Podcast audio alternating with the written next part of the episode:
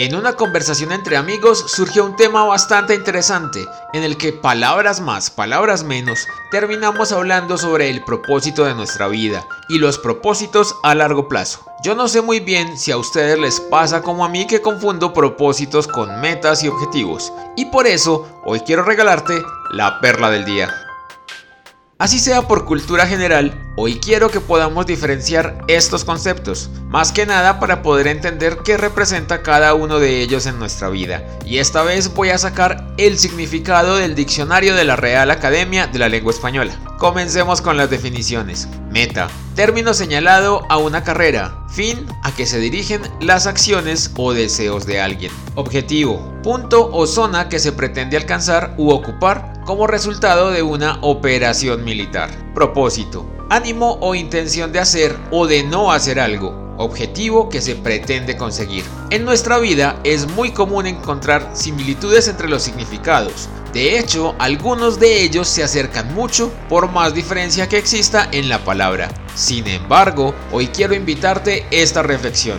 Más allá de cuál sea tu meta y cuál objetivo te hayas fijado, concéntrate en el propósito. Particularmente me voy a detener en el primer significado del propósito y es el ánimo o la intención de hacer o no hacer algo. Es el único término que habla de tener el ánimo o la intención de hacer. El propósito es un proceso más que un destino. El propósito es aquello que te permite un hábito, que te va formando, que te permite ir abriendo el camino hasta llegar a la meta que marcaste como punto final de tu carrera. A veces subestimamos el valor o el significado de las palabras o sencillamente las entendemos de una manera diferente. Más allá de qué palabra uses, hoy te invito a darle un sentido a tu vida. Quiero que te propongas algo a lograr, como lo hablábamos en las primeras perlas, que te permita ir de menos a más, que puedas ir construyendo a tu propio ritmo pero sin abandonar algo que te cueste pero que valga la pena alcanzar. Al final,